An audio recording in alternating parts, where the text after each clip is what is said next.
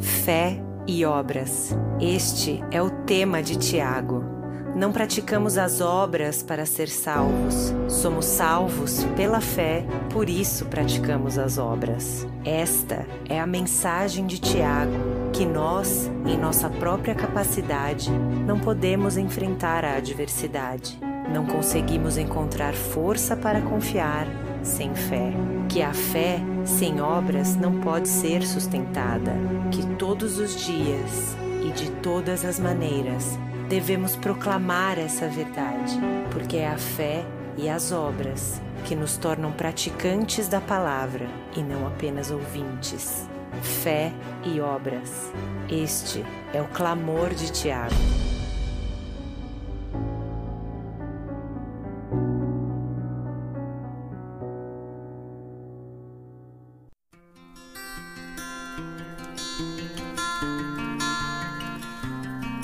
Saudações, queridos irmãos e amigos, em nome de Jesus, tudo bem com vocês? Estamos aí na nossa reta final, na série de devocionais na carta de Tiago. Oh, que saudade, né? Estamos aí, queridos irmãos e amigos, chegando na reta final. Para essa feita, vamos concluir o livro, no capítulo 5, no versículo 13 ao 20, da Epístola de Tiago. Para mim tem sido uma bênção, irmão. É uma, um desafio a cada capítulo, a cada programa que fazemos. Eu tenho aprendido muito com o Tiago e a gente percebe quanto o Tiago é atual, quanto o Tiago, ele escrevendo há mais de dois mil anos atrás, ele, é, ele parece estar escrevendo para nós hoje. E tem sido uma bênção compartilhar com vocês essa série de estudos é, no livro, na Epístola de Tiago. Vamos ler junto então, Tiago capítulo 5, versículo 3 ao 20. Abra sua Bíblia. Você está em casa, chegou do trabalho, você está dirigindo, fique atento, vamos ler todos os versículos do 13 ao 20 para estarmos meditando nessa noite. Amém? Vamos, vamos ler. Entre vós há alguém que está sofrendo, que ele ore. Há alguém que se sente feliz, que ele cante louvores. Há entre vós alguém que está doente, que ele mande chamar os presbíteros da igreja, para que estes orem sobre ele e o unjam com óleo em nome do Senhor. E a oração feita com fé curará o doente, e o Senhor o levantará. Se houver cometido os pecados, cometido pecados, ele será perdoado. Portanto, confesse os seus pecados uns aos outros e ore uns pelos outros para que sejam curados. A oração de um justo é poderosa e eficaz. Elias era um humano como nós. Ele orou fervorosamente para que não chovesse, e não choveu sobre a terra durante três anos e meio. Orou outra vez, e o céu enviou chuva, e a terra produziu seus frutos. Meus irmãos, se algum de vocês se desviar da verdade e alguém o trouxer de volta, lembre-se disso. Quem converte um pecador do erro do seu caminho salvará a vida dessa pessoa e fará que muitos pecados sejam perdoados. Amém? Tiago, capítulo 5, 3 ao 20. Vamos orar? Senhor nosso Deus, queremos te dar graças por essa noite, pelo privilégio de estarmos meditando mais uma vez na carta de Tiago. Abençoa, Senhor, cada família, cada irmão, cada amigo do Evangelho que estão sintonizados na transmissão dessa rádio agora, para beber da tua palavra, para ser saciado do teu Evangelho, Senhor. Vai poderosamente. Queremos te agradecer por cada vida Obrigado porque estamos num país livre, democrático, podemos facilmente, livremente comunicar o teu evangelho, pregar a tua palavra, Senhor. Queremos te render graças por tudo, no nome do Senhor Jesus. Amém. Amém, caros irmãos e amigos.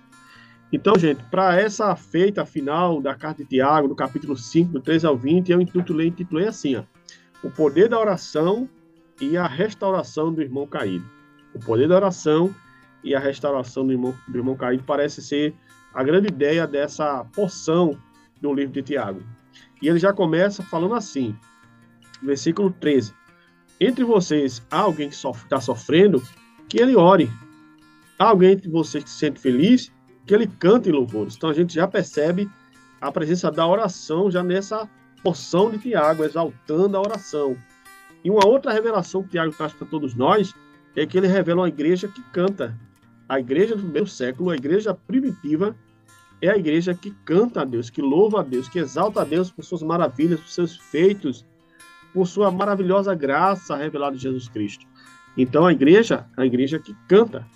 E é interessante que o cântico, a celebração a Deus por meio de louvores, é algo muito comum na trajetória do povo de Deus. Nós temos desde o Antigo Testamento com Israel até a nova aliança com Jesus Cristo e a fundação da igreja. E os louvores, a adoração a Deus, ela permanece, é um elemento sempre presente nas celebrações do povo de Deus, seja da antiga aliança quanto da nova aliança. Por exemplo, da antiga aliança nós temos os salmos, temos toda uma coleção de livros, que é, coleção, é o livro dos salmos, que na verdade é o inário judaico, é o inário de Israel. Eles apenas não liam os salmos como fazemos no Ocidente, eles cantavam os salmos, eles entoavam os salmos. Já pensou? Salmos de Davi, salmos de Asaf, salmos de Moisés.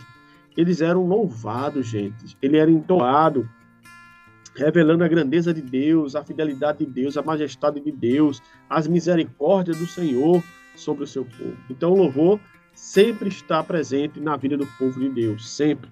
E na igreja cristã não é diferente. É isso que Tiago vai dizer. Há alguém que se sente feliz e ele cante louvores. Paulo também recomenda aos Colossenses 3,16, ali a igreja de Colossos, na Ásia Menor, ele vai dizer que habite ricamente em vocês a palavra de Cristo. Ensine e aconselhe uns aos outros com toda a sabedoria e cante salmos, hinos e cantos espirituais com gratidão a Deus e em seus corações. Então, o louvor a Deus revela o nosso coração.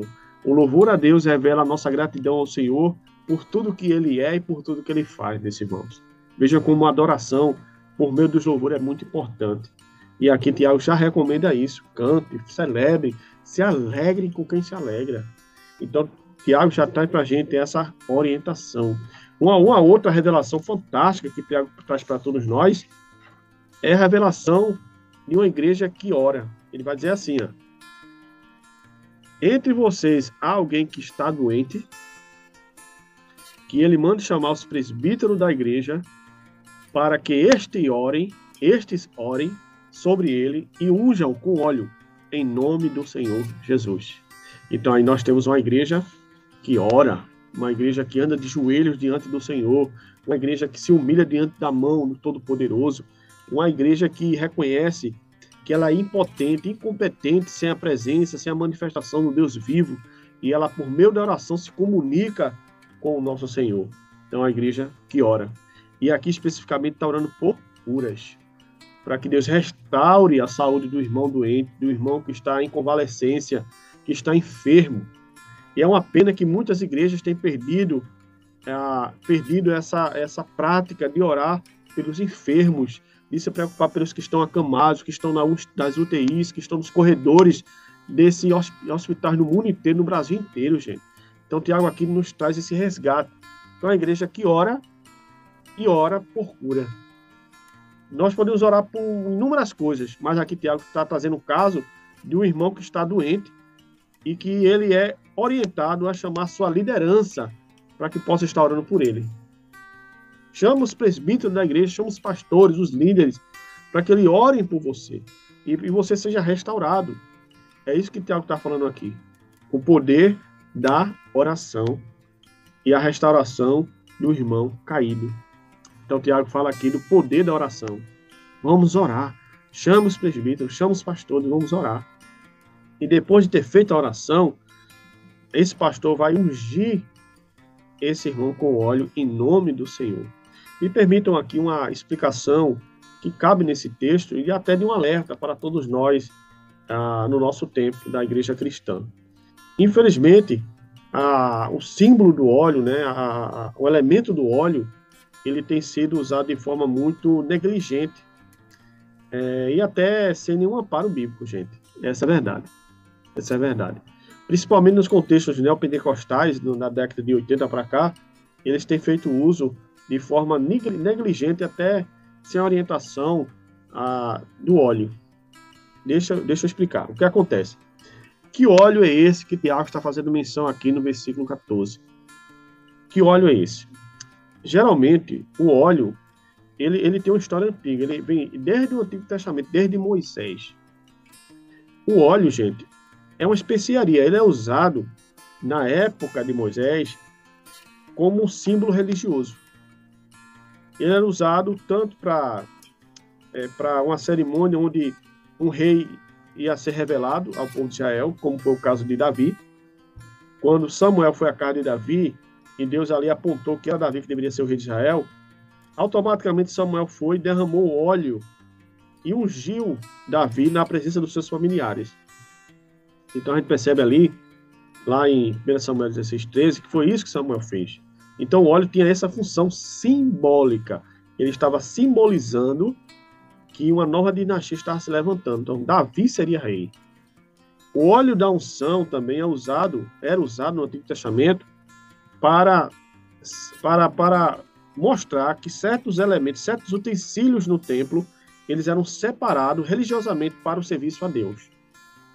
Então, o óleo no Antigo Testamento tem essas duas funções: tanto comunicar a, a manifestação de um novo rei, como também ele era usado para é, consagrar utensílios a Deus, né? separar objetos para o serviço de Deus no templo. Então, basicamente, o óleo era usado para essa finalidade.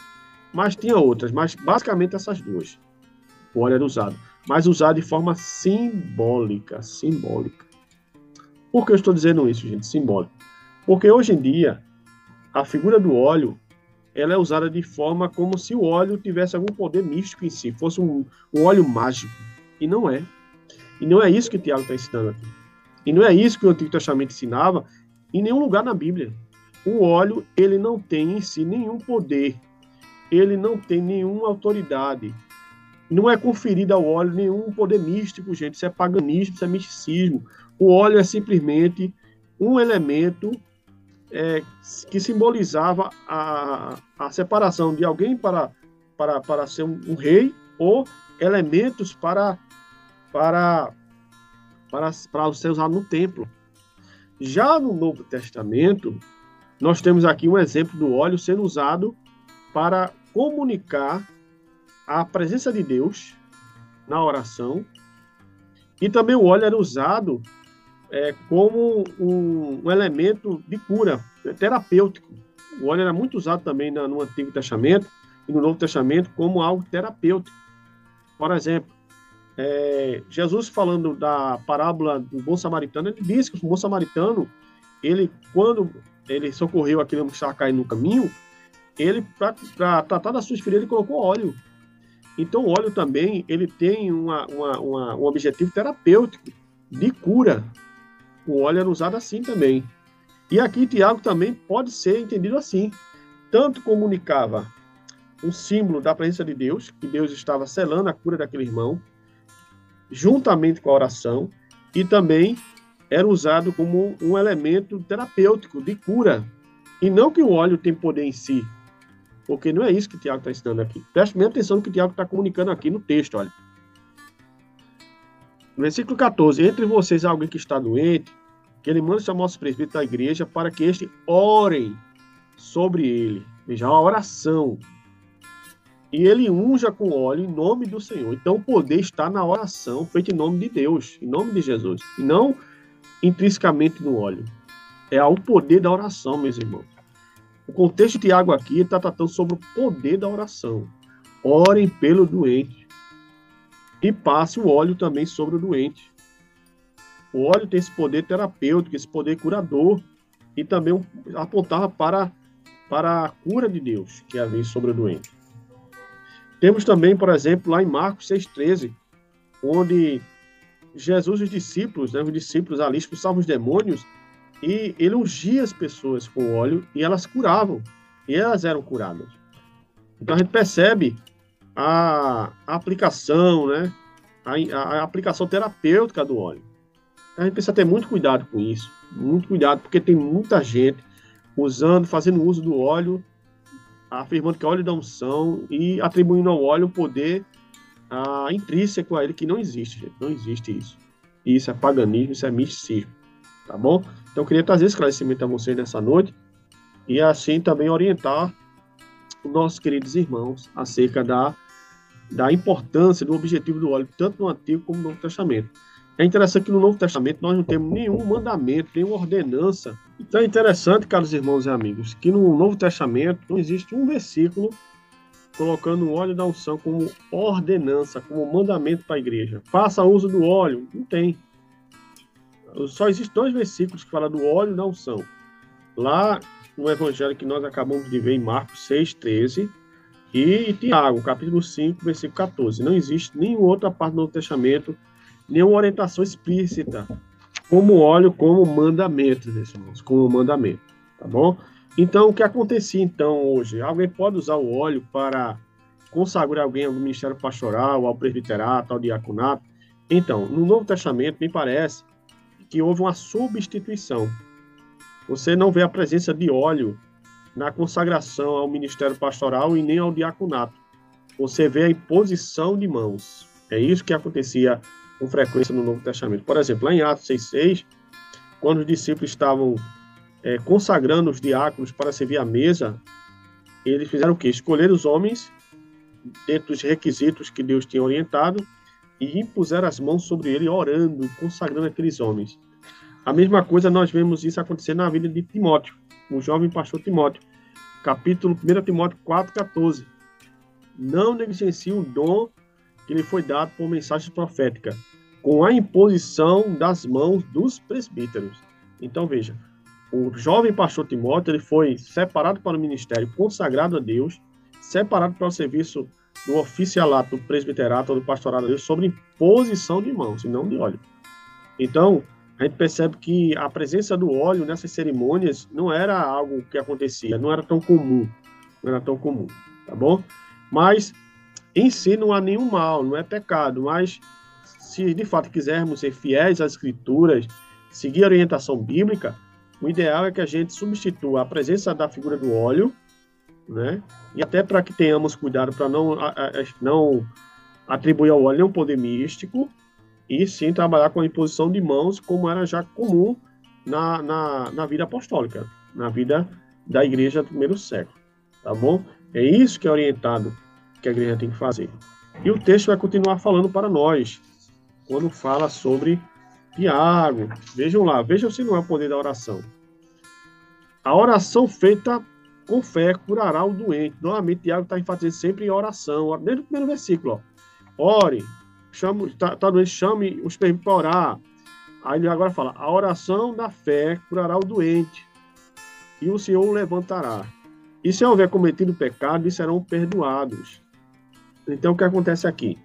O irmão está doente, chamou a liderança da sua igreja. Se ele tiver precisando confessar pecados, a sua liderança, ele fazendo, ali será feita oração em nome de Jesus e Deus o perdoará, porque ele vai confessar os seus pecados e Deus vai estabelecer o perdão na sua vida. É Deus que estabelece o perdão, não é os pastores. Quem dá o perdão dos pecados só é Deus. Só o Senhor é que dá perdão dos pecados. O texto continua. Portanto, Aí agora Tiago faz o seguinte: ele fala de uma ação recíproca. Confesse os seus pecados um aos outros. E ore uns pelos outros para que sejam curados. Novamente, Tiago enfatiza a oração, o poder da oração. E agora Tiago diz a toda a igreja: ó, vocês precisam ter essa prática. É comum essa prática da vida cristã. Ore um por, pelos outros. Que você ore pelo seu irmão, seu irmão ora por você. Não existe uma oração mais poderosa que a outra. Todas as orações que é feita em nome de Jesus, pelo povo de Deus, tem um poder igual, que é outro problema que a gente precisa demistificar. Muitos irmãos estão equivocados. Eles acham que a oração do pastor é mais poderosa que a dele. A oração de uma, de uma irmã que é liderança na igreja é mais poderosa que a dele. Não é, meus irmãos. Você é crente em Jesus Cristo. Você foi regenerado pelo sangue de Jesus. Você é povo de Deus, então a sua oração tem o mesmo poder e autoridade de qualquer irmão, qualquer pastor, qualquer liderança da sua igreja. O que, o que está recomendando aqui, na verdade, é que as orações sejam recíprocas, recíprocas sejam mútuas, ore um pelos outros. Ore pelo seu pastor, seu pastor ora por você. Ore pela sua família, ele ora por você. É uma reciprocidade que Tiago está colocando aqui para gente. E agora Tiago vai apelar para quem? Tiago vai apelar para Elias. Ele vai dizer assim, ó: voltando um pouquinho atrás, versículo. Portanto, confessem os pecados aos outros e orem um pelos outros para serem curados. A oração de um justo, olha aí, não é necessariamente do pastor, do presbítero, não é necessariamente do diácono, não é da irmã que se acha mais santa, do irmão que é menos santo, não. A oração de um justo, de alguém que ama a Deus, que serve a Deus, é poderosa e eficaz. Tem outra tradução que diz assim: a oração de, de um justo vale muito em seus efeitos. Tá vendo? A oração de uma pessoa cristã que ama a Deus de todo o coração. Ela é muito eficaz, é poderosa e eficaz. E agora ele vai apelar para quem? Uma figura marcante no Antigo Testamento, profeta Elias, que representa a classe profética no Antigo Testamento. Ele vai dizer assim: Elias era humano como nós, ou Elias era um homem como nós, sujeito às mesmas paixões. Ele orou fervorosamente para que não chovesse. E não choveu sobre a terra durante três anos e meio. Aqui nós, ele está fazendo menção a uma situação que houve lá no Antigo Testamento, onde Elias estava profetizando contra o rei Acabe. O rei ele aposta toda a fé, começou a adorar ídolos, e ali ele ora a Deus e traz juízo sobre Israel. Qual o juízo que ele traz sobre Israel? O juízo de Deus, o juízo que não ia chover e parou de chover. Houve uma seca tremenda em Israel de três anos e meio. Já pensou? Não chover durante três anos, o céu ficar fechado e não cair uma gota d'água. Foi isso que aconteceu em Israel por causa do pecado do povo. E aqui Tiago está apelando para Elias, mostrando Elias é um ser humano igual a mim e a você. Não existe nada de especial em Elias. O que é especial em Elias é o Deus de Elias, é o nosso Deus.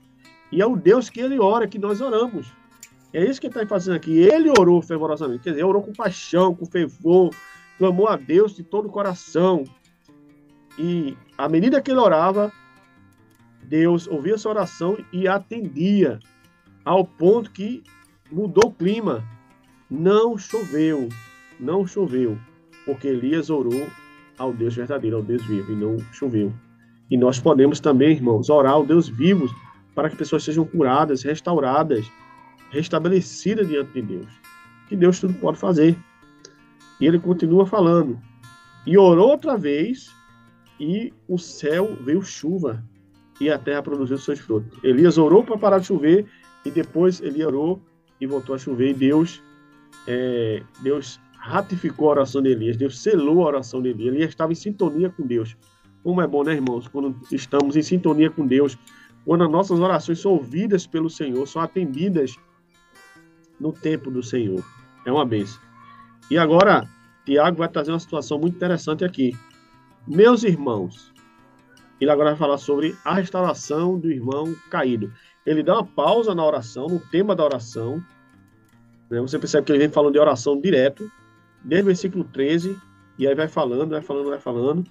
E agora ele chegou num momento onde tem uma situação do irmão, que esse irmão está em pecado, provavelmente ele está numa situação de pecado. Ele vai dizer assim: Meus irmãos, se algum de vocês se desviar da verdade, olha, ele colocou aqui uma hipótese. Se algum de vocês se desviar da verdade e alguém o trouxer de volta, lembre-se disso. Quem converte um pecador de um erro do seu caminho, salvará sua vida, salvará a vida dessa pessoa e fará multidões de pecados sejam perdoados. Olha aí, irmãos, o poder da oração e a restauração do irmão caído. Que lição tremenda podemos aprender aqui nessa parte final de Tiago, irmãos. Ele vem falando do poder da oração, do irmão que está doente, que chama para orar, esse irmão restaurar, se tiver cometido pecado, serão perdoados. E ainda diz assim: se alguém cair da fé, é isso que ele está dizendo. Por quê, gente? A verdade cristã, ela não é apenas uma verdade cognitiva, especulativa, ela, ela não é uma verdade é, meramente intelectual. Ela é uma verdade moral. E as pessoas podem se afastar dessa verdade moral, da revelação moral de Deus.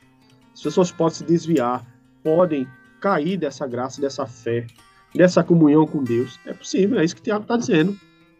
Se algum irmão, e aqui é, não é qualquer pessoa, aqui não é um ímpio, não, aqui não é uma pessoa que não ama a Deus, ele está falando, ele chamou essa pessoa de irmão, meus irmãos, se algum de vocês, vocês irmãos da igreja, se desviar da verdade, se desviar é, é se afastar, irmão.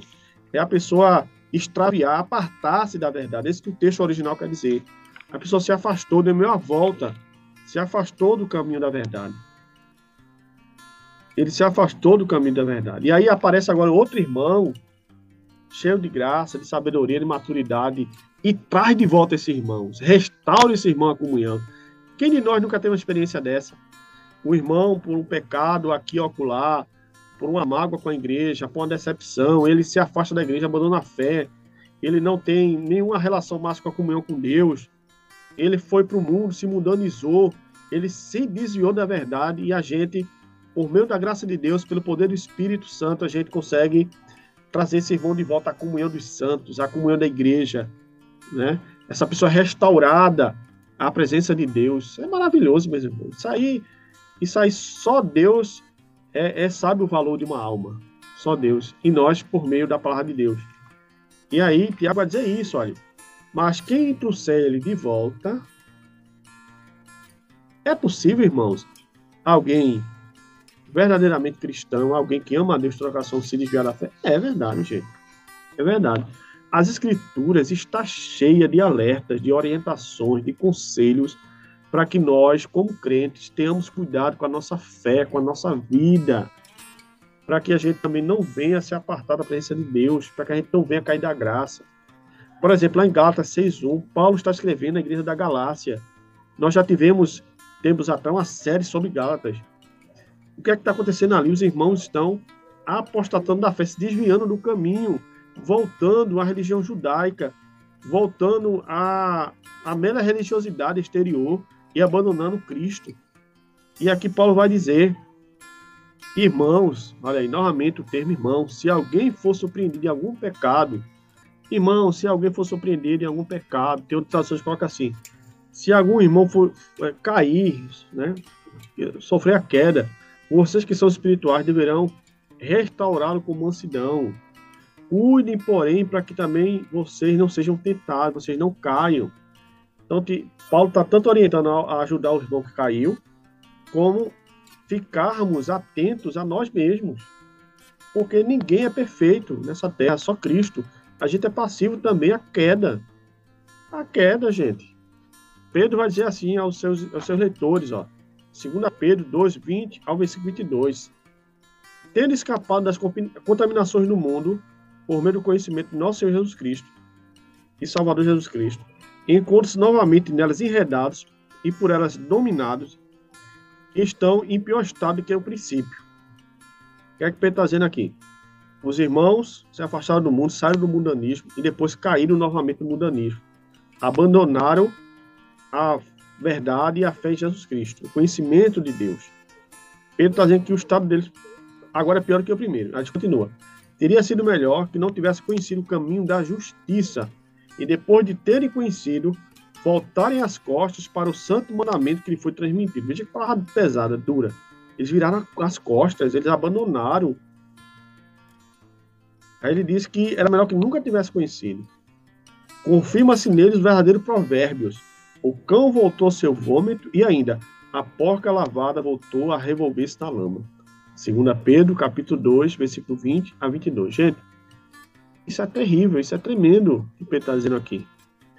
Vem agora Paulo falando a Timóteo novamente, o jovem pastor, ele diz assim: atente bem para a sua própria vida e para a doutrina. Quer dizer, Timóteo, fique ligado, fique atento à sua vida, como você conduz a sua vida e a palavra de Deus, o ensinamento de Deus, a doutrina, perseverando nela, perseverando é, nesses deveres, pois fazendo isso, você salvará tanto a ti mesmo quanto a que te ouvem. Aqui tem um caráter de salvação, gente. Pelo amor de Deus. É isso que Tiago, é, Timóteo está falando. Paulo está falando a Timóteo. Cuide de você, cuide da doutrina, abra os olhos. Você fazendo isso, você salvará a sua alma, você salvará você e os que ouvem você. Que as pessoas que ele estiver pastoreando, que estiver firme na fé, é, conduzida pelo seu pastoreio, serão salvas também. Serão restauradas também.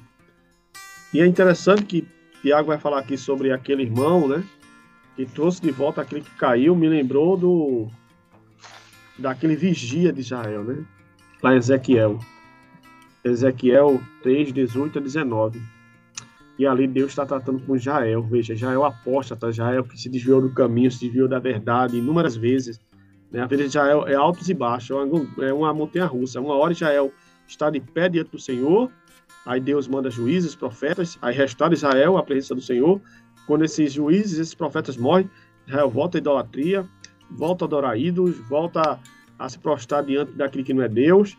E aí Deus manda o castigo, manda a punição, e aí Deus manda novamente profetas e restaura Israel. E aqui agora é uma, uma situação também de decadência de Israel. Veja o que Deus vai dizer por meio de Ezequiel. Quando eu disser ao ímpio que ele vai morrer, falando de Israel, e você não o advertir, nem falar para o persuadir dos seus caminhos, para salvar a vida dele, aquele ímpio morrerá por sua iniquidade, mas para mim você será responsável pela morte dele. Já pensou? Então é obrigação nossa, irmãos. Se a gente vê o irmão caído prostrado, a gente tem que buscar restaurá-lo, salvo se ele não quiser de jeito nenhum. Mas a gente tem que tentar tirá-lo da lama. Porque Deus vai cobrar da gente. E aí continua. Se, porém, você advertir o ímpio e ele não se desviar de sua iniquidade, de sua impiedade, ou dos seus maus caminhos, ele morrerá por sua iniquidade, mas você estará livre da culpa. Já pensou? É isso que Deus está dizendo aqui a Israel. É assim que Deus está usando o profeta. Então, gente, que Deus nos ajude, Deus console nosso coração, fortaleça a nossa fé em oração, que nós possamos investir mais tempo em oração. Eu queria dar esse alerta a vocês. Eu acho que a gente gasta muito tempo na nossa geração em WhatsApp, Instagram, Facebook, né, Twitter, essas coisas todas, e a gente não investe tempo em oração. Quando a gente vê, é lastimável, as igrejas tão grandes, quando a gente vai para o culto de oração das igrejas, tem dez ovelhinhas lá orando. Então é uma batalha espiritual muito grande a oração. Então eu queria encorajar todos vocês, meus irmãos. A gente está orando. Nosso Pai precisa de oração. Nós precisamos de oração. O povo de Deus precisa orar. É isso que o Tiago está dizendo. Tiago está exaltando o poder da oração no nome do Senhor Jesus e a restauração do irmão que caiu. Amém? Vamos orar agradecendo ao Senhor. Senhor nosso Deus, queremos te dar graças por essa noite, te louvar por mais essa série que nós estamos fechando com chave de ouro, a série de Tiago, meu Deus.